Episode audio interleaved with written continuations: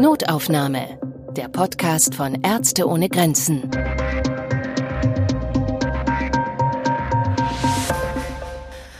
Herzlich willkommen, liebe HörerInnen, zu Notaufnahme, dem Podcast von Ärzte ohne Grenzen. Mein Name ist Anna Dushime, ich bin Journalistin und Podcasterin. Ich bin Christian Katzer und arbeite im Berliner Büro von Ärzte ohne Grenzen. In diesem Podcast wollen wir mit Menschen sprechen, die für Ärzte ohne Grenzen auf der ganzen Welt im Einsatz sind. Sie unterstützen dort, wo die Gesundheit der Menschen besonders bedroht ist, weil zum Beispiel staatliche Gesundheitssysteme den Betroffenen nicht ausreichend helfen können.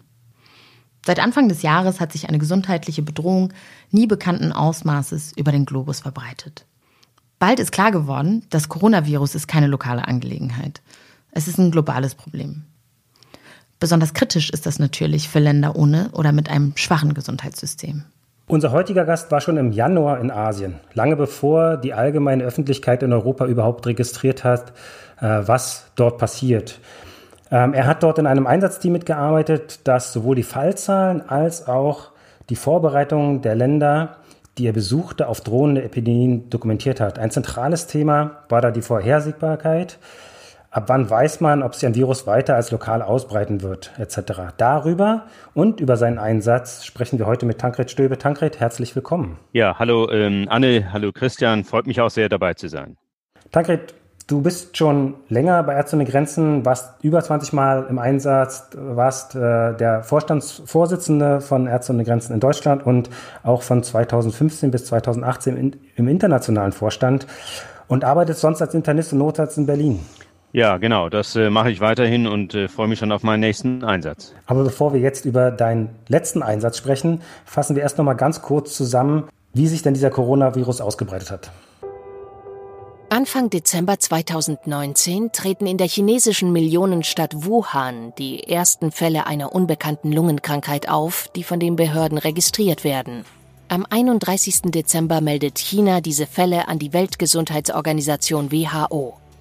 Wenige Tage später ist klar, die Erkrankung geht auf ein neuartiges Coronavirus zurück. Je nach Art kann ein Virus dieser Familie leichte bis schwere Atemwegserkrankungen beim Menschen auslösen. Mitte Januar wird in Thailand ein erster Fall außerhalb Chinas bekannt. Ende Januar in Europa. Am 30. Januar bestätigt die WHO eine gesundheitliche Notlage von internationaler Tragweite. In den nächsten Wochen riegeln sich Tag für Tag immer mehr Länder ab. Der Flugverkehr wird eingestellt, Grenzen werden geschlossen, Ausgangssperren verhängt. Wissenschaftlerinnen weltweit erforschen das neue Virus und seine Übertragungswege und sprechen in Echtzeit Empfehlungen zur Eindämmung aus. Bei uns ringt die Politik mit der Frage, wie viel Freiheit kann und muss zum Wohle aller beschränkt werden. Zwischendurch, Mitte Februar, erhält das Virus seinen Namen SARS-CoV-2 die Erkrankung wird Covid-19 getauft. Ende Februar ist erwiesen, es gibt Fälle auf allen Kontinenten. Am 11. März erklärte die WHO das Geschehen zur Pandemie. Dieser Zustand hält an. Bis Mitte Juni starben mehr als 400.000 Menschen weltweit an Covid-19. Mehr als sieben Millionen waren oder sind mit dem Coronavirus infiziert. Tankred, Corona beherrscht unseren Alltag seit Monaten. Du hast dich schon damit beschäftigt, als äh, von der Pandemie noch gar keine Rede war. Wie blickst du mit dem Wissen, das du heute hast, auf damals zurück? Ja, ein bisschen auch mit ungläubigem Staunen, weil tatsächlich im Januar noch nicht absehbar war, welche Dimension das annehmen würde.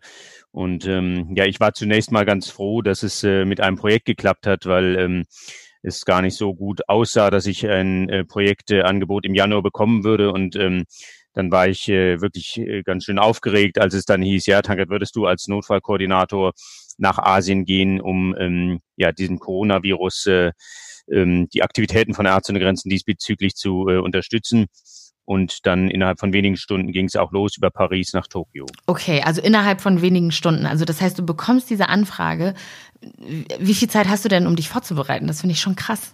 Also ich habe es, ähm, ich weiß es noch genau, das war Ende Januar um, um 15 Uhr gab es dann äh, das Okay aus Paris und dann äh, haben sie noch schnell den Flug gebucht und dann am nächsten Morgen ging's los, ähm, war dann am nächsten Mittwoch, äh, nächsten Mittag in Paris, da gab es dann entsprechende Gespräche und am nächsten Tag ging es dann weiter nach äh, Tokio und ähm, in Tokio ist dann das ähm, äh, Organisationskomitee gewesen, was die Länder ähm, ja mitorganisiert hat. Und da wurde dann auch nochmal viel klarer für mich, um was es geht. Also, dass wir da äh, fünf Länder vor allem unterstützen wollen, also Bangladesch, ähm, Pakistan, Papua-Neuguinea, die Philippinen. Und das war dann sehr interessant, weil es im Grunde genommen wie so ein Echtzeitkrimi war. Es ging darum, ähm, unsere Teams zu unterstützen, vor allem zu sehen, wie können wir es schaffen, dass die ähm, dieses Virus, von dem wir auch noch sehr wenig erst wussten, wie können wir es aber schaffen? Wir wussten, es ist gefährlich, dass es dort nicht ähm, an ähm, diesen Patienten Schaden nimmt, die wir dort ohnehin betreuen. Also das waren viele Patienten mit chronischen Erkrankungen, Menschen mit Tuberkulose, HIV, Hepatitis, aber auch mangelernährte Kinder und ganz wichtig, vor allem auch Menschen in einer Fluchtsituation. Und äh, so haben wir jeden Tag versucht, äh, mit unseren Teams zusammen Vorsorgemaßnahmen zu treffen, Trainingseinheiten zu organisieren, ähm, Leitlinien zu etablieren. Warte mal, äh, ich habe eine Frage und zwar interessiert mich nochmal, wir haben in vorigen Folgen immer mal wieder gehört, dass ähm, dass es doch aus der Erfahrung heraus immer jeder Einsatz anders ist, ja. Und jetzt hast du gerade gesagt, dass du so kurzfristig gewusst hast, dass du hinfährst und wenig Zeit zum Vorbereiten hast. Du hast einen Haufen Einsätze gemacht. Mich würde jetzt nochmal interessieren, was, was passiert denn dann, wenn du in den Flugzeug steigst und jetzt fliegst du nach Tokio und wirst dich mit so einem neuartigen Virus beschäftigen? Was geht denn da auch bei so einem erfahrenen Mediziner wie dir durch den Kopf? Wie, wie bereitest du dich darauf vor und wie gehst du auch mit der Unwissenheit und der Angst vielleicht um? Ja, ähm, ich bin ja als, als Notfallarzt, schicken Sie mich gerne auch in Gegenden, wo es tatsächlich immer um sehr kurzfristige und sehr ungeplante ähm, Situationen geht. Und so war es diesmal auch. Ähm, zunächst war es so, dass es hieß, ja, Tanker, du bist dann in Hongkong stationiert und wirst dich da kümmern, auch die Hilfe in China und äh, dass ich dann aber in ähm, Grunde genommen für fünf oder sechs Länder zuständig sein werde, sehr viel reisen werde. Das war tatsächlich neu, das habe ich so noch nie erlebt und das war auch das Spannende. Ähm, und das hat sich aber tatsächlich auch erst dort in Tokio gezeigt und auch da nicht mal war klar, ähm, wo es hingehen wird. Es war nur klar, es geht von Tokio dann nach Hongkong. Und in Hongkong war dann die Situation, ähm, dass wir auf der einen Seite dort die Hilfe organisiert haben und gleichzeitig habe ich ein bisschen bang jeden Tag äh, geguckt, gehen überhaupt noch Flugzeuge nach Hongkong oder aus Hongkong wieder mhm. raus? Ähm, werde ich dort auch äh, Quarantänebedingungen ähm, unterliegen? Und bevor sich das dann alles realisiert hat, bin ich weiter nach ähm, Kambodscha, wo wir eben dann tatsächlich auch mit unseren Teams weiter konkret an der Umsetzung gearbeitet haben. Und dann kam eine neue Frage, und zwar, ähm, wie wird die Situation in Laos sein? Es ist ja ein relativ kleines Land mit einer direkten Grenze zu China. Offiziell gab es noch keine registrierten äh, Corona-Infizierten oder auch Tote in dem Land. Mhm. Aber mit der direkten Grenze nach China und auch mit dem Wissen, ähm, dass das Land eine relativ schwache medizinische Infrastruktur hat, äh, waren wir sehr besorgt und haben dann mit einem kleinen Team uns in den Norden des Landes aufgemacht, haben uns in ähm, Luar Prabang getroffen mhm. und haben dann systematisch den Norden des Landes ähm, abgefahren, haben dort Krankenhäuser besucht, mit Ärzten, Pflegenden gesprochen und geguckt, ähm, wie sieht's aus, wie seid ihr vorbereitet, was macht ihr, ähm, wie könnt ihr testen, was macht ihr, wenn ihr einen positiv getesteten Menschen habt. Mhm. Und das war ganz spannend, weil es tatsächlich ähm, auch fast so ein bisschen, ich hatte den Eindruck, fast so ein bisschen anachronistisch war in einer Welt oder in einem Zeitalter, wo wir ja eigentlich alles digital und telefonisch oder übers Netz äh, kommunizieren können, dann aber zu sehen, wie so eine ganz manuelle äh, Erkundungsreise durch ein strukturarmes Land und das ganz klassische ähm, Vorgehen, auch wirklich mit den vielen Menschen zu sprechen, mit Experten zu sprechen und uns ein ja. Bild zu ähm, entwickeln, wie die Situation ist, bis hin, dass wir dann an die chinesische Grenze gefahren sind, dort auch mit den ähm, Zöllnern gesprochen haben und uns auch wirklich vergewissert haben, diese Grenze ist zu. Da gab es eben vorher auch widersprüchliche Aussagen. Ich erinnere eine Restaurantbesitzerin unmittelbar an der Grenze, die ganz verzweifelt war, weil seit Wochen hatten sie keine Besucher mehr. Die waren natürlich abhängig von den ganzen Reisenden, die die Grenze äh, überqueren und die sagte, sie hat überhaupt keine Reserven mehr, sie weiß gar nicht, wie sie überleben soll jetzt, äh, wo ja auch nicht klar ist, wann diese Grenze je wieder aufmachen wird. Ja. Ähm, ja, und das, und das Spannende, um vielleicht das ganz schnell auch zu sagen oder kurz zu sagen, ähm, die dieses Bild, was wir ja oft haben, dass wir sagen, gute, reich ausgestattete, gesund, Gesundheitssysteme können gut mit einem ähm, medizinischen Notfallsituation umgehen und arme, strukturschwache Länder entsprechend schlecht. Mhm. Ähm, das erwies sich in Laos als nicht richtig und das war für mich wirklich äh, positiv beeindruckend zu erleben, wie diese Krankenhäuser sich wirklich alle bereit gemacht haben. Jeweils vor den Eingängen der Kliniken ähm, hatten sie Teststationen aufgebaut, wo sie äh, nach Temperatur ähm, die Temperatur der, der Patienten messen konnten, wo sie ähm, sie befragt haben, wo sie gewesen sind, ob sie Symptome haben, sodass sichergestellt war, wer dort Corona positiv ist, äh, kommt gar nicht ins Krankenhaus, um dann dort eventuell dieses Virus weiterzugeben.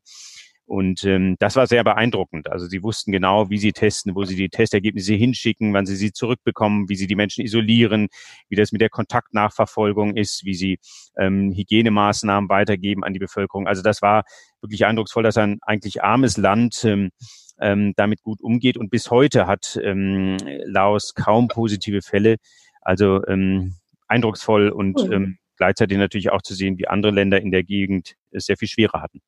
Okay, ich habe aber noch eine Frage. Vorhin hast du davon gesprochen, dass ihr mit einem kleinen Team unterwegs wart.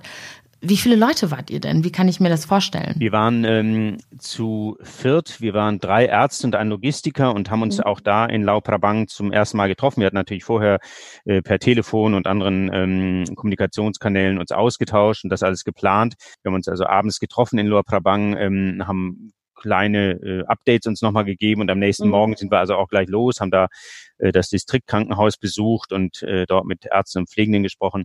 Und es war relativ gut, wie wir uns auch ergänzt haben äh, mit den Fragen, mit den Strategien, die wir dort ähm, präsentieren konnten. Der Logistiker, der natürlich andere Fragen stellt als ich als Arzt, ähm, aber natürlich jeder so ein bisschen ähm, dann Ein seine Bereich, Expertise ne? einbringen ja. konnte. Und welche Fragen, Tankred, wurde, wurdet ihr da gefragt oder wurdest du gefragt? Was, wie viel ist davon du lernst, Ärzte ohne Grenzen lernt und wie viel war da Wissensweitergabe, die wo du helfen konntest? Ja, natürlich machen wir solche Erkundungsprojekte immer mit dem Hintergedanken, äh, gibt es hier eine Not für Ärzte ohne Grenzen tätig zu werden. Das äh, machen wir ja nicht aus purem Interesse, um ein, eine Studie oder ein akademisches ähm, Interesse zu füllen, sondern das hat ganz praktische Implikationen und ähm, letztlich immer die Frage, äh, gibt es hier Defizite in der Versorgung? Gibt es hier Notwendigkeiten? Gibt es hier Bedürfnisse, die eben nicht ähm, erfüllt werden können aus dem, was dieses Land le leisten kann? Und ähm, so konnten wir eben für Laos, für diese Zeit, für, äh, und das lässt sich dann natürlich so ein bisschen nach vorne projizieren für die nächsten Wochen, dass wir gesagt haben, zum jetzigen Zeitpunkt äh, schafft es das Land auch ohne unsere Hilfe, äh, diese ähm, Epidemie zu dem Zeitpunkt ähm, alleine zu bewältigen. Und ähm, das war ja jetzt ein kleiner Baustein von den ähm, von diesen Wochen, die ich dort verbracht habe.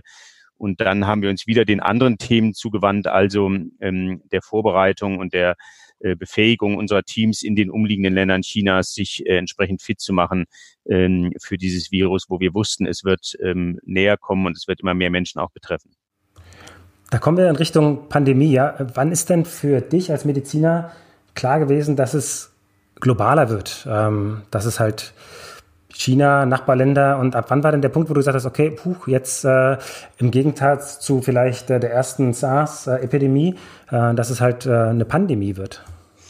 Ja, und das war eine ganz spannende Situation, weil ja mit, ähm, da war ich noch in Paris am Ende Januar, dem letzten Januartag, als es als ähm, Gesundheitsnotstand ähm, bezeichnet wurde, aber eben noch nicht als Pandemie. Und es war auch immer die Frage, wie sehr politisch natürlich auch oder welche politischen Reaktionen und Konsequenzen dann eine solche Benennung hat. Und klar war, dass äh, sich das immer weiter ausgedehnt hat, aber es war eben noch lange nicht klar, auch den ganzen Februar hindurch war es nicht klar, dass es sich wirklich zu einer bedrohlichen Pandemie auswachsen hm. wird. Äh, Im Gegenteil, es war lange so, dass eher der Eindruck entstand, das ist jetzt ein asiatisches Geschehen es war schon bald klar, weil die Zahlen, die ließen sich ähm, gut natürlich nachvollziehen, dass es bald äh, in der Dimension SARS äh, von 2002, 2003 übertroffen hat, sowohl in der mhm. Ausbreitung wie auch äh, in der Mensch, der, der Anzahl der Menschen, die daran gestorben sind. Aber, und das ist vielleicht wichtig ähm, äh, zu sehen, ähm, wir wussten ja lange nicht, wie gefährlich ist jetzt äh, SARS-CoV-2. Und äh, wir wussten aber, SARS Eins ist sehr gefährlich. Da mhm. hatten wir eine Tödlichkeit von zehn Prozent. Das heißt, jeder Zehnte, der infiziert war, ist daran verstorben. Und die ersten Ergebnisse der ersten Wochen ähm, jetzt war, dass äh, bei Covid-19 diese Sterblichkeit deutlich geringer ist. Aber es war eben nicht klar, mhm. wie gering oder wie hoch wird sie sein, aber deutlich unter diesen zehn Prozent. Gleichwohl ähm, war immer zu fragen eben. Und das war auch interessant ähm, äh, zu sehen, diese manche Länder hatten natürlich dieses, diese Erinnerung, auch wenn sie jetzt schon 17, 18 Jahre zurückliegt, ähm, die war noch sehr präsent und sie Länder und die Gesundheitssysteme hatten eine große, großen Respekt davor, zu sagen, so schlimm wie damals darf es nicht wieder werden, weil dann ähm, sind unsere Bevölkerung natürlich massiv gefährdet. Wenn du jetzt ein bisschen hin und her guckst, zwischen, ja, du warst im Januar, Februar ähm, in Laos, angrenzenden Ländern unterwegs äh, und jetzt ähm, sind wir im Sommer in Europa. Äh, siehst du da irgendwas, was vielleicht gerade die asiatischen Länder von diesem Ausbruch damals von dem SARS-1-Epidemie gelernt haben, was ihnen von Vorteil ist mit dem jetzigen, mit der jetzigen Pandemie? Ja, das Spannende ist, ähm, dass die Epidemie und auch jetzt die Pandemiebekämpfung, das folgt ja eigentlich sehr einfachen Gesetzen. Und diese Gesetze einer, einer Epidemiebekämpfung, die sind relativ universell und sie sind gar nicht auch so spezifisch, was jetzt Corona angeht. Natürlich muss bei jeder Epidemie müssen die Werkzeuge dann, ich sag mal, ein bisschen feiner und ein bisschen spezifischer ausgerichtet werden für das, was sie dann auch eingrenzen sollen. Aber was klar war, und das sehen wir jetzt schon, dass, dass all die Gesundheitssysteme, die sich sehr schnell und sehr robust und sehr gut um ihre Bevölkerung gekümmert haben, dass die ähm, die Verbreitung in ihren Ländern entsprechend gut ähm, in Schach halten konnten, während andere Länder, die das vielleicht nicht so gut konnten oder auch aus politischen Gründen und andere nicht so getan haben, da sehen wir jetzt auch eine größere Ausbreitung und ähm, also dieses schnelle, resolute Handeln, ähm, um dann eben eine Pandemie einzugrenzen, das ist ganz, ganz wichtig und das zeigt sich rückblickend noch deutlicher, als es vielleicht schon auch in diesen ersten Wochen deutlich war. Und was wurde da genau gemacht? Wie wird so eine Epidemie bekämpft? Also es gibt äh, diese Regeln, die, die wir jetzt auch in, in Deutschland lange ähm, immer wieder gehört haben. Also erstmal eine frühe, weite Testung. Das heißt, wie können wir uns erstmal ein Bild machen? Wie viele Menschen sind infiziert und dann natürlich die infizierten Zellen, dann auch die toten Zellen, die vielleicht auch ins ähm, Verhältnis setzen.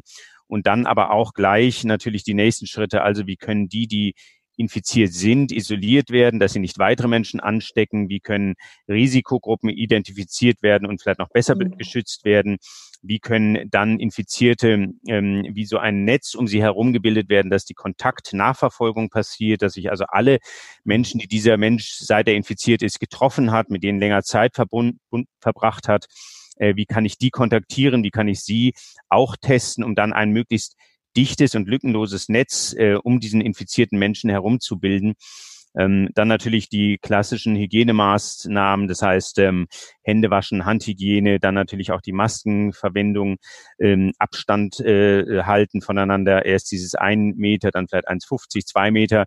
Ähm, und dann ähm, natürlich auch äh, Behandlungskapazitäten zur Verfügung stellen, also in Krankenhäusern. Und da muss natürlich auch klar separiert werden zwischen einer Infektions Station, wo äh, bereits eben Corona-positiv getestete Menschen behandelt wurden und dann eben aber auch Krankenhausteile, wo eben die normale, ähm, nicht Corona-bedingten Erkrankungen weiter behandelt werden konnten.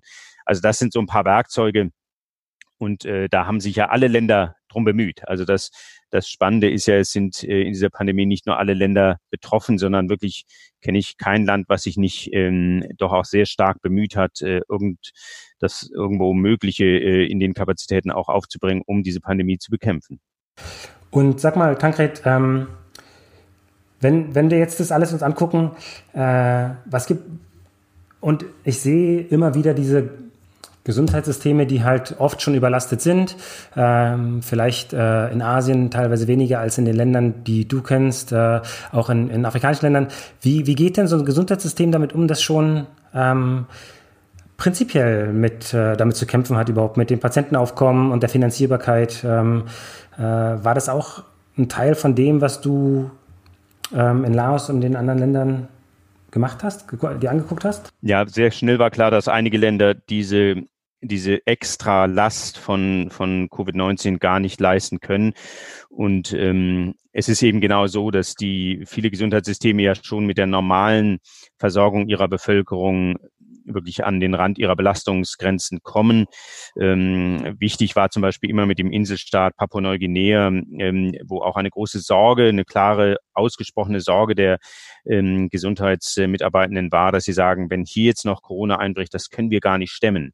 Mhm. Ähm, andere Länder, wo das natürlich dramatisch war oder ist, ähm, äh, ist äh, Südamerika, das ist ähm, in dem Nahen Osten eine der größten Besorgnisse, die wir im Moment haben, ist tatsächlich Jemen, was ähm, von manchen als die größte humanitäre Krise überhaupt ähm, bezeichnet wird, was dort an. Bürgerkrieg und Armut und Mangelernährung ähm, passiert und wo jetzt ähm, Stand Mitte Juni äh, über 800 Menschen infiziert sind, aber ähm, eben auch über 200 schon gestorben sind. Und damit, wenn wir das ins Verhältnis setzen mit immer müssen wir natürlich die Dunkelziffer mit einbedenken, aber haben wir im Jemen im Moment die größte Tödlichkeit, die höchste Sterblichkeitsrate für Corona weltweit. Das ist furchtbar. Das ist natürlich ähm, seit Jahren und ich war selbst im Jemen, da haben wir damals äh, Cholera bekämpft, eine, eine natürlich auch sehr komplexe mhm. und schwierige ähm, Epidemie. Ähm, und wenn ein Land, ein Bürgerkriegsland, was äh, Kriegsverletzte versorgen muss, was, was mangelnde, mangelernährte Kinder versorgen muss, was mit der Cholera immer noch kämpft, äh, wenn jetzt da noch ähm, eine weitere äh, Pandemie wie, wie Corona einbricht, ähm, dann ist das schon so, dass dort ähm, ja, es lässt sich kaum beschreiben in der Dramatik und in der mhm. in der Schwierigkeit. Und dieses Land, ähm, das ist auch kein Geheimnis, das verschweigt keiner. Ähm, da sind sich alle klar, das Land kann mit Corona nicht souverän umgehen. Das klingt alles so extrem dramatisch. Also das war ja in Laos zum Glück nicht in dem Maße gewesen. Mit welchem Gefühl geht man denn nach Hause nach so einem solchen Einsatz? Anna, das war auch ganz spannend, weil normalerweise ist es für mich immer klar, es sind eben diese zwei Welten. Ich bin in mhm. der humanitären Welt, ich bin im Kriseneinsatz, ja. konzentriere mich ganz auf diese Aufgabe und komme dann zurück und bin dann wieder in meiner ähm, ganz anderen Berliner Notfall- und Intensivmedizinwelt. Und da sind klare Grenzen und das fast Kuriose war diesmal, dass ich äh, mit der Rückkehr, äh, und so war es ja, als ich ähm, äh, zurückkam Ende Februar nach Europa, da gab es in ganz Europa gab es äh, gerade mal 50 nachgewiesene Fälle. Es gab einen mhm. einzigen, der an Corona verstorben war in Frankreich auch da war eben noch ähm, das Bewusstsein, wahrscheinlich bleibt das ein, ein primär asiatisches Problem. Und dann aber zu erleben, wie ähm, wie diese Pandemie tatsächlich eine Pandemie wird und wie sie ähm, auch in Deutschland hier in der Klinik, wo ich hier in Berlin tätig bin, maximale Veränderungen ähm, erzeugt hat, wo wir unsere Intensivstation umgebaut haben, wo wir das ganze Krankenhaus fast umstrukturieren mussten in der Vorbereitung, was da kommen wird. Und ähm, das war eben auch eine neue Erfahrung für mhm. mich zu sehen. Ich komme von einem humanitären Projekt von Ärzte ohne Grenzen zurück und habe das gleiche Thema dann äh, Wochen und Monate ja, weiter hier in Berlin ähm, mit natürlich anderen Fragestellungen hier, mhm. aber mit der gleichen Thematik. Und Tankred, hast du einen Einblick, wie ist denn Ärzte ohne Grenzen mit der Situation dann umgegangen? Also ich kann mir vorstellen, dass Materialbeschaffung, Entsendung von Mitarbeitern äh, und die ganze Logistik, Material in die betreffenden Länder zu schicken, dass es enorm schwierig geworden ist. Hast du da, kannst du uns da was von erzählen? Da war ich äh, im Grunde genommen ein bisschen privilegiert durch, dadurch, dass ich eben so früh unterwegs war, wo ja der Flugverkehr und die Grenzen, das war ja alles noch wie immer möglich. Und äh, mit meiner Rückkehr war, war es ja dann so, das war ja fast wie ein Domino äh, geschehen, zu sehen, wie, wie weltweit die Grenzen geschlossen werden, wie weltweit äh, nicht nur ähm, national die Reisebeschränkungen aufgerufen wurden, sondern eben auch regional ähm, die Flugverkehr, der Flugverkehr, der zu 80, 90 Prozent zusammengefallen ist. Und ähm, was ich jetzt mit Sorge sehe, dass eben ähm, ja die äh, internationalen Mitarbeiter, die wir natürlich weiterhin in die Projekte schicken wollen, ähm, wir kriegen sie nicht mehr raus. Die Grenzen sind dicht und selbst wenn die Grenzen durchgängig lässig wären für, für Mitarbeitende von uns, dann gibt es keine Flugzeuge mehr, die in die, äh, sie in die Länder bringen. Und selbst wenn das möglich wäre, dann äh, gibt es Quarantäne oder auch eben dort ähm, Grenzkontrollen ähm, ähm, oder auch Grenzabregelungen. Also das ist eine enorme Herausforderung im Moment überhaupt ähm, unsere internationalen Mitarbeiter weit, äh, weltweit ähm, dort in die Projekte zu bringen, weil natürlich hört ja nicht auf, ein Mensch an Malaria zu leiden oder ein Kind mangelernährt zu sein, nur weil jetzt ähm, eine Pandemie über die Welt geht. Also mhm diese Herausforderung, die, die grundsätzlichen Programme weiterzuführen und, und das ist ja, es gibt ja kein Land äh, der Welt, was nicht von Corona betroffen ist, jetzt sozusagen an je, in jedem Land noch diese Corona-Dimension obendrauf zu denken. Also das ist im Moment schon sehr schwierig. Kann man da irgendwie Unterschiede feststellen, wie die Länder ausgestattet waren und, und wie gehen die Länder damit um? Und was tut Ärzte ohne Grenzen, wenn es ähm, an Ausstattung fehlt, also um da so ein bisschen entgegenzuarbeiten? Ja, und da lassen sich vielleicht zwei Dinge sagen. Einmal, ähm, natürlich sind die Ausstattungen oder die Ressourcen der einzelnen Länder sehr unterschiedlich. Aber, und das hat eben das Beispiel Laos gezeigt, aber auch andere Länder, also zum Beispiel Vietnam oder auch ähm, andere südostasiatische Länder, die ja ganz gut bisher durch die Krise gekommen sind. Es ist gar nicht nur allein sind die Ressourcen entscheidend, ob es ein Land dann irgendwo besser schafft oder nicht, sondern tatsächlich dann auch das Engagement der beteiligten Menschen. Also einmal natürlich äh, der Gesundheitssysteme in den Ländern. Wie früh, wie engagiert, wie klar kommunizieren sie mit der Bevölkerung, welche Schritte unternehmen sie. Und da gibt es deutliche Unterschiede natürlich in den Ländern und ähm, dann aber auch zu sehen, was können wir machen? Und wir waren als Ärzte ohne Grenzen natürlich früh dabei. Ähm, in all den Jahren, in denen ich jetzt auch in Notfallkrisengebieten äh, war, war ich immer froh, dass, dass auf der einen Seite das Budget für Ärzte ohne Grenzen da ist. Also jedes Jahr hat Ärzte ohne Grenzen äh, wie so ein ja, Notfallumschlag, äh, der mit eingeplant ist, dass wir ungefähr sagen, mindestens zehn Prozent unseres Jahresgehaltes oder unserer Jahresausgaben wollen wir für Notfälle bereithalten, die wir eben nicht vorhersehen können. Und Corona, gut, das ist in dieser Dimension, hätten wir das, glaube ich, nie vorhersehen können. Aber das ist eben genauso ein Fall, dass es ähm, wichtig ist, da eben dann Ressourcen zu haben, die verwendet werden können und nicht erst ähm, zu den unseren Unterstützern zurückzugehen und sie zu bitten, uns jetzt Geld zu geben. Und ähm, ja, aber das zeigt eben gleich äh, in gleicher Weise, wie wichtig es ist, ähm, wie Dauerspender wie Sie Ärzte ohne Grenzen helfen können. Und äh, vielleicht, um es mal ganz konkret zu machen, ähm, natürlich äh, ist es für uns im Moment schwierig, äh, die Logistik, also Schutzmaterialien in die verschiedenen Länder zu bekommen. Um mal vielleicht ein Bild zu bekommen, ein Set kompletter Schutzausrüstung kostet derzeit etwa 16 Euro. Das mhm. klingt viel und das ist natürlich auch gestundet oder geschuldet ähm, den Preissteigerungen, aber das ist nötig. Wir müssen natürlich ganz wichtig unsere Mitarbeitenden schützen. Nur ein gesunder, äh, eine gesunde Krankenschwester, eine gesunde Ärztin, ein guter ähm, geschützter Logistiker kann sich dort einbringen. Ähm, und ja, und insofern ist die kontinuierliche Unterstützung unserer Projekte so essentiell wichtig, ähm, weil es uns erlaubt, wirklich in dem Fall, wenn irgendwo eine neue Katastrophe oder eben eine Pandemie zu bewältigen ist, dann haben wir die Ressourcen da und ähm, können sofort loslegen. Tankred, du hast ähm, über die Zukunft gesprochen. Man ja, ich höre in den Medien eigentlich relativ viel auch dass die Diskussion über potenzielle Langzeitfolgen äh, von Patientinnen. Ähm, was siehst du denn als Langzeitfolgen äh, für die Arbeit von Ärzte ohne Grenzen in den verschiedenen Ländern? Ja, und Christian, das sind ganz spannende Fragen natürlich und auch welche, die uns so ein bisschen besorgen, weil wir ähm, sehen, dass viele Parameter, von denen wir in den letzten Jahren gesehen haben, dass sie vielleicht auch besser werden, also dass Kinderarmut abnimmt, vielleicht auch Mangelernährungserscheinungen bei Kindern vielleicht in der, in der längeren Tendenz ähm, besser werden. Und wir sehen im Moment natürlich durch die wirtschaftlichen ähm, Einbrüche, die da auch mit dieser Pandemie einhergehen, dass viele dieser dieser Parameter, also Kindersterblichkeit, Mangelernährung von Kindern, vielleicht auch natürlich auch äh, Müttersterblichkeit unter der Geburt, wenn, wenn jetzt die ganzen Geburtskliniken natürlich auch unter Druck geraten. Also diese ganzen chronischen Erkrankungen ähm, und Versorgung chronisch Kranker, wo äh, die Ressourcen fehlen oder wo jetzt Gelder oder Budgets ähm, oder aber auch natürlich Kliniken umgewidmet werden, die sich jetzt nur auf diese Pandemie ähm, fokussieren. Also da sind wir sehr besorgt, dass, dass das, was wir sonst in diesen Ländern ja auch an essentieller Hilfe leisten, das sind ja keine Kurprogramme, um das mal so ein bisschen ähm, polar vielleicht äh, zu sagen. Ne? Da geht es ja immer um existenzielle Lebensrettung. Da geht es wirklich mhm. Tod abzuwenden, da geht es um Leid zu lindern.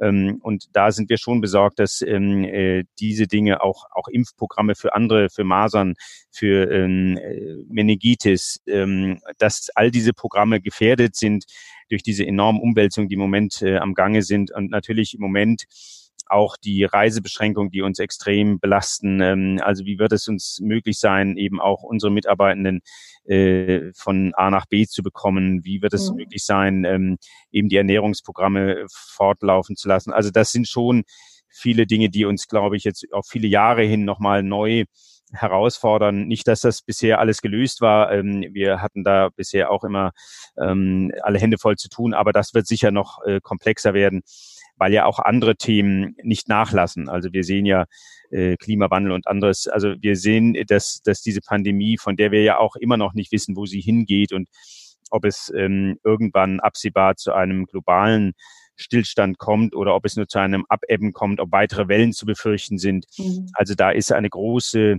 Wachsamkeit, ein großes ja, aber auch kritisches Nachgucken und dem ähm, äh, alle unsere Konzentration zu widmen, das wird sicher für viele Monate noch nötig sein. Ich bin ja eigentlich ein Riesenfan von Happy Ends, aber so richtig optimistisch klingt das irgendwie nicht. Also eher, als hätten wir richtig viel Arbeit vor uns. Gibt es denn irgendwas mit allem, was du jetzt so weißt, was du deinem ja, Vergangenheitstankred sagen würdest? Also es kann auch irgendwas Banales sein. Irgendein Tipp für die Vorbereitung zum Beispiel? Also es gibt, glaube ich, schon auch viele positive ähm, Momente und vieles, was Menschen gelernt haben. Und wenn es einmal individuell, aber auch in größeren Gruppen ist, dass. Menschen nochmal jetzt gesehen haben in so einer Krise, was sie zu leisten fähig sind. Also ja. Das ist eines der eindrucksvollsten ähm, Erfahrungen, die ich immer wieder mache in jedem Projekt mit Ärzte und Grenzen zu sehen, dass die Menschen, das bin ja nicht ich, das sind, das sind die Zivilisten, die an den an den Folgen von Krieg und Elend äh, leiden, wie, wie fähig sie sind, ihre letzten ja, ähm, äh, Ressourcen resilient irgendwo hervorzukitzeln ja. und, und ihr Überleben und das ihrer Familie zu, äh, zu leisten. Das ist, das ist auch herzergreifend zu sehen, wie da, was da Mütter leisten, was da Väter leisten. Und ähm, und natürlich ist dies eine existenzielle Krise, aber wenn wir uns das mit anderen Krankheiten oder anderen Krisen vergleichen, dann dürfen wir zumindest aus Ärzte und Grenzen Sicht sagen, es geht natürlich schlimmer. Ich habe ähm, in Ebola-Krisen gearbeitet, wo natürlich eine extrem hohe Tödlichkeit äh, da ist und ähm, und so denke ich manchmal kann uns diese Krise, und das ist jetzt natürlich sehr voreilig oder, oder, oder formuliert, ohne dass, mhm. dass, dass wir jetzt schon eine, eine wirkliche Zusammenfassung geben können. Aber wenn wir das als eine große kollektive existenzielle Übung sehen, wo wir sagen, das kann uns in der Zukunft helfen, vielleicht noch ein bisschen besser mit nächsten Krisen umzugehen. Mhm. Dann ähm, wäre das, glaube ich, was ganz Gutes. Und dann kann es vielleicht auch so ein bisschen die Ohnmacht nehmen, die wir ja manchmal erleben dieser Tage ja. und sagen, ja, viele von uns haben es ja auch ganz gut überstanden bisher. Und ähm, wir können sehen, wenn wir uns zusammenschalten, wenn wir ähm, unsere Kräfte mobilisieren zusammen, dann können wir enorm viel leisten und können, mhm. und das ist, glaube ich, jetzt auch wichtig in den nächsten Monaten, ne, dass wir vielleicht von Europa ein bisschen abgucken und sagen, also weggucken und über den Tellerrand mhm. Europas hinaus gucken und sagen, wie sieht's denn aus in Afrika? Ja, wie, welche Länder in Afrika, in ähm, Südamerika, in Asien brauchen denn noch unsere Hilfe und Unterstützung? Und vielleicht auch diese Solidarität zu sagen, wir sind nicht alle überfordert, sondern auch in unserer Kenntnis, welche Herausforderungen diese Pandemie an uns stellt. Wir wissen, dass es andere Länder noch mehr betrifft und vielleicht können wir dort noch ein bisschen mehr helfen.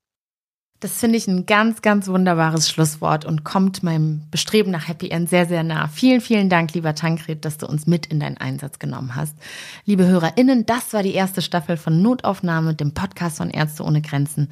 Wir danken Ihnen sehr, dass Sie sich auf unsere Reisen an unsere Einsatzorte eingelassen haben. Alle Folgen finden Sie bei allen gängigen Podcast-Anbietern, also da, wo Sie den Podcast immer schon gehört haben. Wenn Sie uns abonnieren, erfahren Sie auch sofort, wann es mit der zweiten Staffel weitergeht, mit neuen spannenden Geschichten aus dem Einsatz von Ärzte ohne Grenzen. Sie können aber auch unser Newsletter abonnieren, wo wir Sie natürlich auch informieren, wann wir wieder auf Sendung gehen. Alle Infos zu dem Newsletter und allen anderen Sachen aus dem Podcast finden Sie auf www.msf.de slash podcast oder auch in unseren Show Notes. Ärzte ohne Grenzen nimmt in Deutschland keine öffentlichen Gelder. Die Arbeit von Ärzte ohne Grenzen ist nur möglich dank der großzügigen Unterstützung von Spenderinnen und Spendern. Wenn auch Sie die Arbeit von Tankred und seinen Kolleginnen unterstützen möchten, dann finden Sie ähm, einen Spendenlink und weitere Infos zu der Sendung auf msf.de-podcast. Der Link steht auch in den Shownotes. Vielen Dank für Ihre Unterstützung. Vielen Dank auch fürs Zuhören, für Ihr Interesse. Vielen Dank, Tankred, für die Einblicke. Ja, und auch von meiner Seite bleiben Sie gesund, bleiben Sie uns gewogen und bleiben Sie interessiert an diesen spannenden Fragen dran. Ähm, ich glaube, wir kriegen sie nur gemeinsam gelöst. Und auch von mir, auf Wiedersehen und bis bald.